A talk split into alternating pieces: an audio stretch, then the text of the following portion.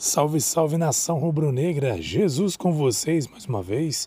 Hoje, 22 de dezembro de 2022, estamos juntos falando aqui de Mengão Queridão, quinta-feira, aqui na minha cidade, Marabá, estado do Pará, região norte, estou aqui na região amazônica do Brasil e muita chuva.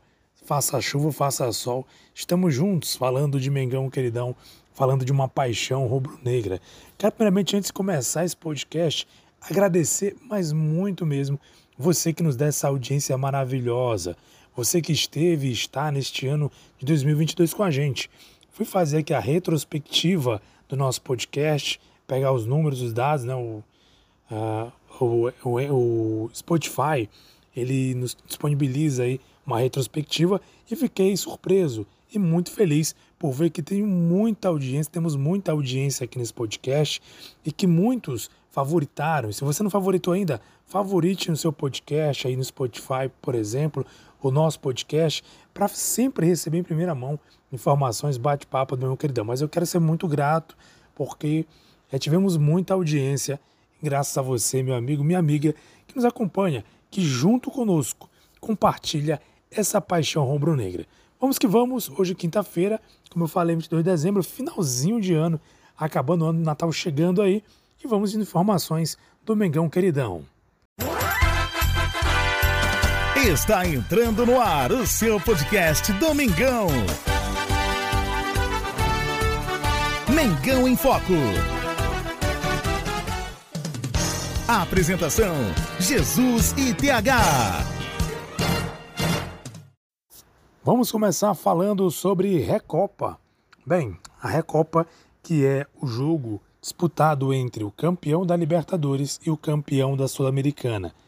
E com o Mundial disputado do dia 1 de fevereiro ao dia 11, a Comebol remarcou as datas das finais da Recopa entre Flamengo e Del Valle, que vai ser o jogo de ida no dia 22 de fevereiro e o jogo de volta no dia 1 de março. Jogo de ida no Equador e o jogo de volta no Brasil no dia 1 de março. Ida 22 de fevereiro e volta no dia 1 de março. Então já vamos aí, temos data na verdade, de disputar a Recopa. Lembrando que o, Bra que o Brasil, que o Flamengo de cara, Flamengo é a seleção, gente. Lembrando que o Flamengo de cara já vai disputar três títulos.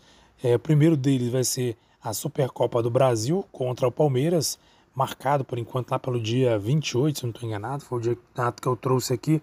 Ainda vamos sentar ali para tentar organizar esse calendário, mas a, a princípio é isso, essa data mesmo. E já vai para o Mundial, disputar lá entre o dia 1 e o dia 11 de fevereiro. E é, depois disso, no né, dia 22 de fevereiro, já vai ter aí o primeiro jogo das, da, das finais da Recopa entre Flamengo e Del Valle. É isso aí, gente. Recopa aí, Flamengo já de cara, início de ano, início de temporada, já disputando três títulos importantes. Bem, vamos falar de Cariocão, né? Band comprou o Cariocão até 2025 por 50 milhões de reais por ano. Flamengo ganha 20 milhões, Fluminense 14 milhões, pequenos ficam com 2 milhões cada. Botafogo e Vasco não fecharam porque reclamaram do Flamengo receber mais por ter mais torcida. Gente, aí vamos falar uma coisa, gente. Vamos deixar de ser clubista, né? Uma coisa é você ser rival, uma coisa é você, é, em campo ali, é, buscar vitória em cima do rival, você rivalizar. Outra coisa é você ser clubista e não quero, não vou nem falar a palavra que quero falar aqui, porque fica muito pesado. E não é da nossa ideia aqui na audiência trazer palavras aí um pouco mais fortes. Mas, gente, é muita, não sei, não tem nem palavras. Você, você diz aí para mim o que você acha disso. Porque olha só, Flamengo é uma nação que torce pelo Flamengo. Uma nação. Literalmente, uma nação. E aí os clubes querem receber mais ou receber igual o Flamengo, que tem o maior potencial de audiência? Vou dizer uma coisa: se o Flamengo não joga o Cariocão, será que a audiência do Cariocão vai ser boa? Digamos, se o Flamengo pudesse renunciar, não quero jogar o Carioca, será que o Carioca teria audiência? Será que esses times como Vasco e Botafogo seriam suficiente para dar audiência para o Brasil inteiro. Seriam suficiente para dar uma grande audiência? Esse é o tipo de coisa que, sinceramente, eu acho que esses clubes fazem isso só mesmo para causar ali uma, uma briga, causar uma confusão, porque não conseguem ganhar em campo, vencer em campo, vencer no sentido, claro, de ser campeão, né? Porque às vezes até vence o Flamengo, né? Principalmente aí Fluminense, o Vasco, de vez em quando vence o Flamengo. Até o Botafogo já venceu o Flamengo na temporada passada, essa temporada que passou. Mas ser campeão, né? Só carioca mesmo que foi o Fluminense. Então, gente, é complicado isso. Mas enfim, a Band comprou o Cariocão, vai ter Cariocão na Band e, como falei agora há pouco, até 2025, 50 milhões por ano e o Flamengo vai faturar 20 milhões. 20 milhões entrando nos cofres do Flamengo com a transmissão do Cariocão 2025.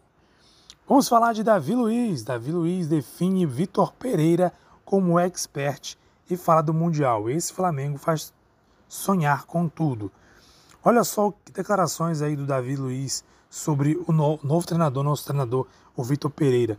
Conheço o Vitor Pereira há alguns anos, ainda não conversamos.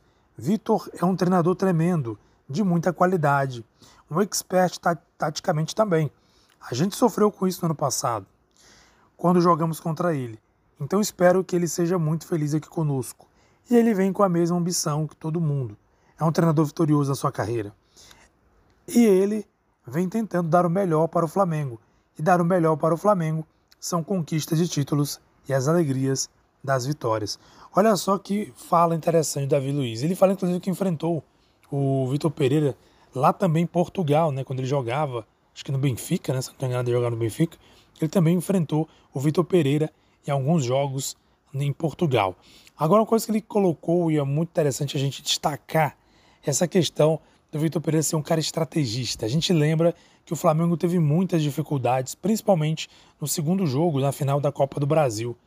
O Vitor Pereira praticamente deu um nó tático no Flamengo. Ele conseguiu, é, ali em cima do, do Rodinei, ali pelas laterais, conseguiu ali ocupar espaços, pressionar o Flamengo, chegou até empatar por muito pouco.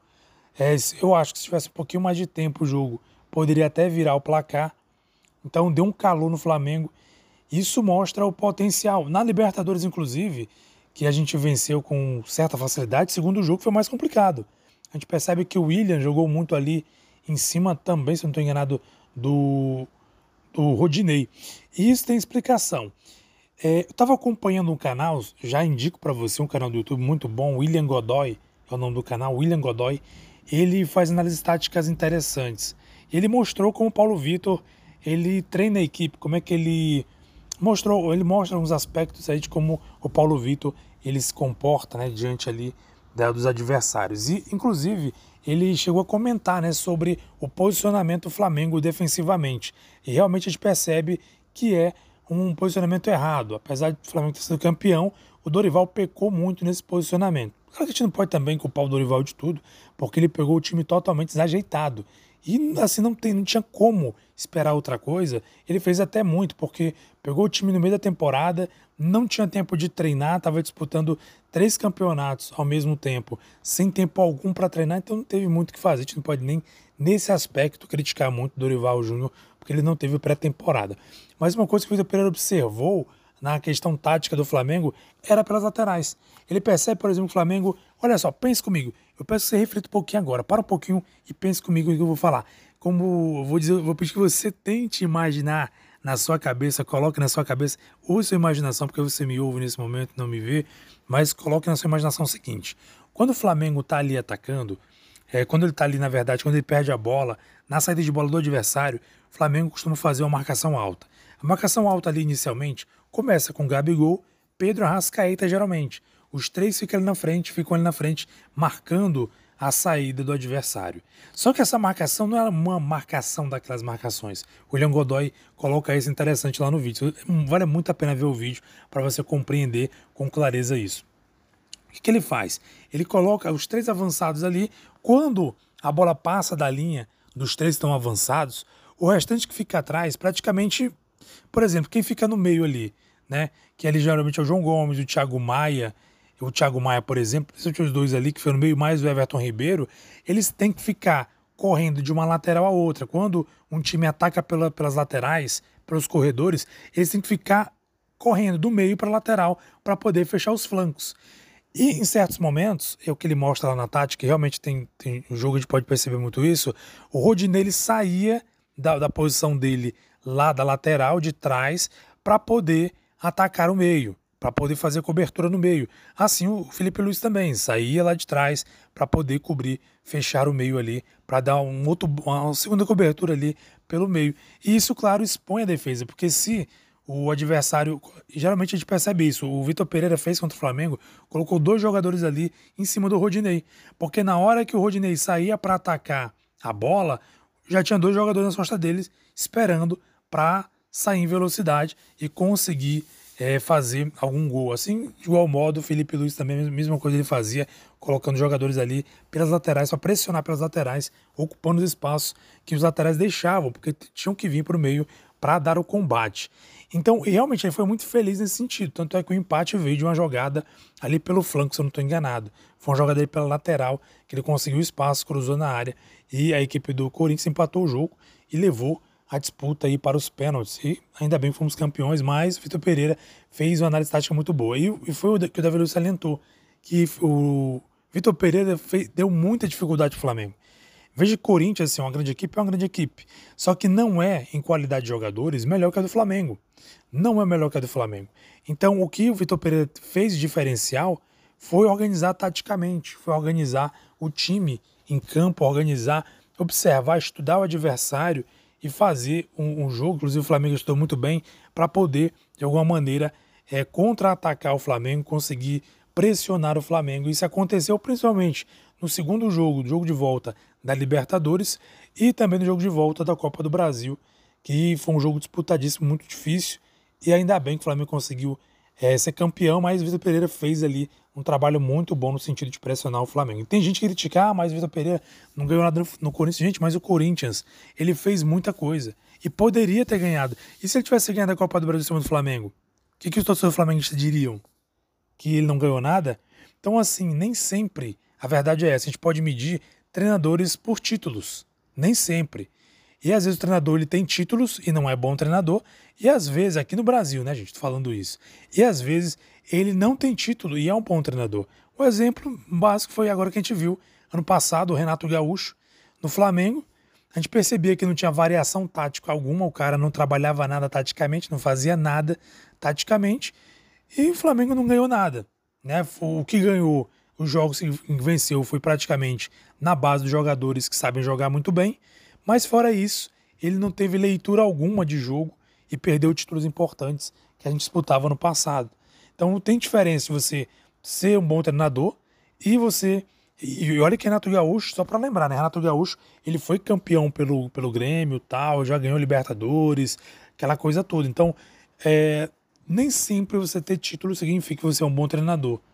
E o Vitor Pereira tem títulos fora do Brasil, não muitos, mas tem títulos fora do Brasil, inclusive em Portugal.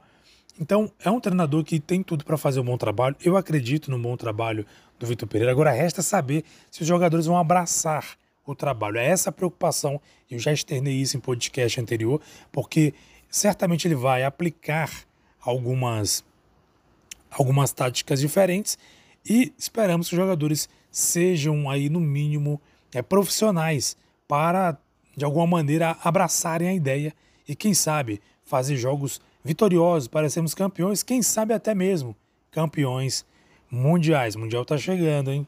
Uma vez Flamengo, sempre Flamengo, Flamengo sempre eu hei de ser.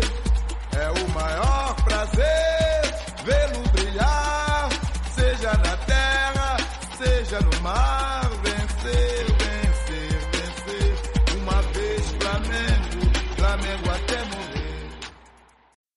Mais uma vez, quero agradecer muito a sua audiência. Muito obrigado você que acompanhou e acompanha o nosso podcast todas as segundas, quintas e sábados, trazendo informações, bate-papo do Mengão Queridão. Ano que vem a gente vem com tudo. A gente vai continuar esse ano ainda, hein?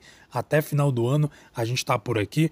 Mas ano que vem a gente volta com força total. Meu amigo TH tá se preparando aí muito, conversou comigo ontem, né? Ontem, ontem antes de ontem, essa semana conversando, que tá se preparando aí para voltar com tudo, ajudar a gente nessas análises de podcast aqui no nosso podcast Mengão em Foco. E sempre a sua participação de extrema importância. Coloque aí, se você está no Spotify, coloque aí a sua opinião sobre o jogo, sobre técnico, sobre o episódio do podcast. Sua opinião é muito mais de extrema importância mesmo. E já peço também que vocês sigam nossas redes sociais, Instagram e Facebook, arroba Mengão em Foco, tudo junto e sem acento, arroba Mengão em Foco, tudo junto e sem acento, segue lá no Instagram, segue lá no Facebook, para ficar por dentro de informações em tempo real.